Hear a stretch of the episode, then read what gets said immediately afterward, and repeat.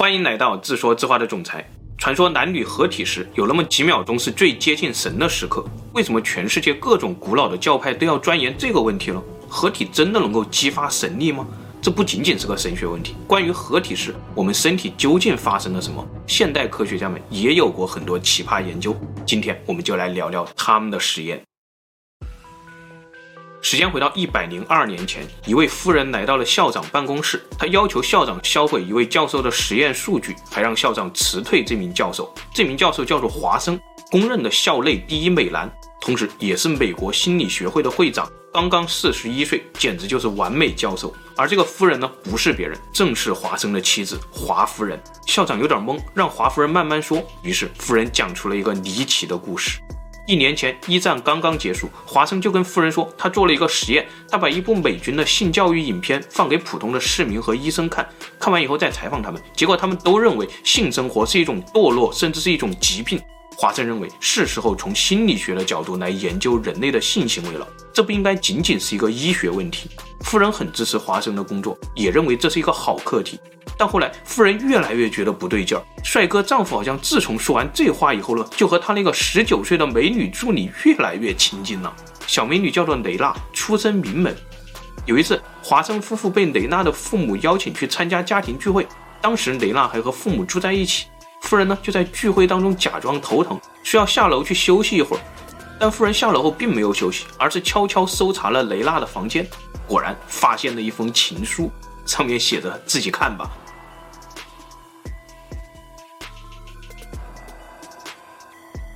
看到“合成一体”这些字的时候，夫人差点都晕了过去。这明显是华生的笔迹啊！几天以后，夫人又悄悄搜查了华生的实验室。她打开一个柜子，里面全是华生手写的实验报告。报告上详细的记载了他和雷娜合体时的身体反应，有数据、有图表，还有主观感受，简直无法形容。虽然华生解释自己是第一个对合体行为进行深入研究和详细记录的心理学家。但显然夫人不是三岁小孩。不久以后，华生的情书被登上了《太阳报》，婚姻破裂，夫人还销毁了所有实验报告。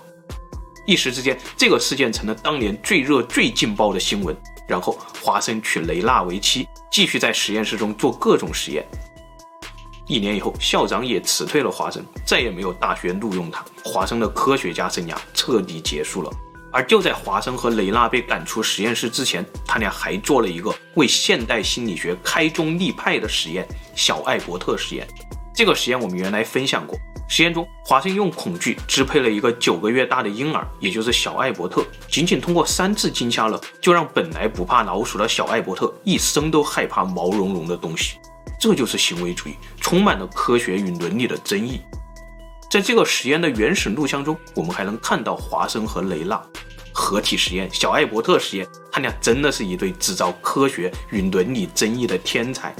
小艾伯特实验后来立刻被心理学家们继承了，从中创立了行为主义心理学。华生也被尊为一代宗师。而他俩当年的合体实验呢，杀伤性实在太强了。虽然有一些心理学家说他俩真的是在用科学方法研究人类行为，但没有几天，这些人都闭嘴了。恐怕都是回家以后就被自己的老婆眼神杀了吧。另外，当年所有的原始数据也早就被华夫人全部销毁了，物证、人证都没有了，华生事件也就成了一个无解的悬案。但为什么这个实验就不能和自己夫人一起研究了？好像华生和雷娜结婚以后也就没有进一步的实验成果了。也许这又是另外一个更无解的悬案吧。反正到最后的结果就是，这个课题成了心理学家的禁地，再也没有人敢碰了。但是十年以后，有一对夫妇在实验中误打误撞重现了部分实验数据。我们继续看，时间来到一九二八年，实验报告上出现了四个峰值，把博士惊得合不上嘴。他叫做博阿斯，著名的生理学家。报告中显示，二十三点二十分到二十三点四十五分，短短二十五分钟当中，实验中的丈夫就四次让妻子飞上顶点。可别小看这张曲线，这可是人类首次用科学数据记录下来最接近神的那几秒。当时，这对夫妇胸口都用橡胶带贴着电极，一根长三十多米的电线连通了记录仪。就在这种别扭的环境当中，他俩创造了四个波峰。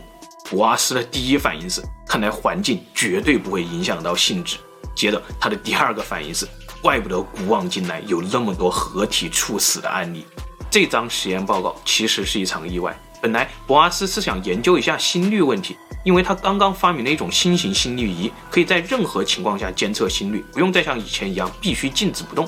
于是博阿斯就设计了一个实验，他找来了五十一个男人和五十二个女人，想研究一下各种活动时候男女的心理状况。他发现吃饭、刷牙、打电话、听音乐、跳舞、做体操，各种心率都符合预期，活动越激烈，心率越高。看来这个主观感受可以被客观数据证实。但是就在实验快结束的时候，一对夫妇提何不试试更剧烈的运动呢？于是博阿斯就看到了这张四个峰值的报告，最高峰值突破了一百四十八点五，这比做体操还夸张。然后博阿斯在论文中提出猜想，这就是为什么会出现合体猝死的原因。这个心率，这个峰值频率，人体难以承受，任何人绝对不可能在二十五分钟内完成四次超高强度的体操运动。所以，请大家谨慎行事。不知道大家有没有发现一个问题？那就是资料上说，博阿斯只是重现了华生的数据，而华生那个时候可是没有运动型心率仪的，也就是说，华生当年可能是一边数着自己的心跳，一边在合体，真的是神人呐、也不知道他当年的原始数据究竟是个啥样，恐怕还有更加神的操作吧。显然，没有科学家敢用华生的神操作来进行研究，他们只能按照博阿斯的思路继续。但是问题又来了。那就是缺少样本，不是每个科学家都有机会碰到一对这样的夫妇，突然跟你说何不来点更剧烈的运动了？更何况要得到科学的数据，这样的夫妇至少得突然出现一打。科学家们都幻想着来一打这种夫妇，但又害羞的要死，不好意思公开征集，只能被动等待。结果这一等就等了二十二年。时间来到一九四九年，德国耶拿大学两个博士正在互相推辞。有篇论文，他俩谁都不好意思署名投稿。突然，一个学生说：“老板，不行，咱就用拉丁文吧，普通人绝对看不懂，这样不就不用害羞了吗？”于是，一篇名为《一串我不认识的拉丁文》的论文被发表了出来。具体的意思，这个实在不好意思直说。看完他们的实验，大家应该都懂。我们接着看。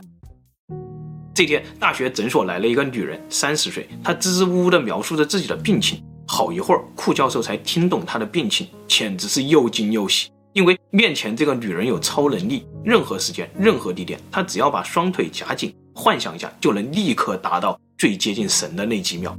库教授立刻意识到，这是医生们苦苦等待了二十二年的绝佳样本呢。他一边安抚女人，一边提出为她监测心率和血压。女人同意了。库教授叫来了同事克教授，关上门，三个人开始实验。两个教授的实验思路是这样的。二十二年前，博阿斯提出猜测，合体猝死可能是因为身体承受不了内在压力而导致的。那这个压力必须是可重复、可测量，同时还必须是没有其他因素干扰的。比如博阿斯的数据中就存在肢体运动的干扰，而眼前这个绝佳样本可以在静止状态下靠想象冲击峰值。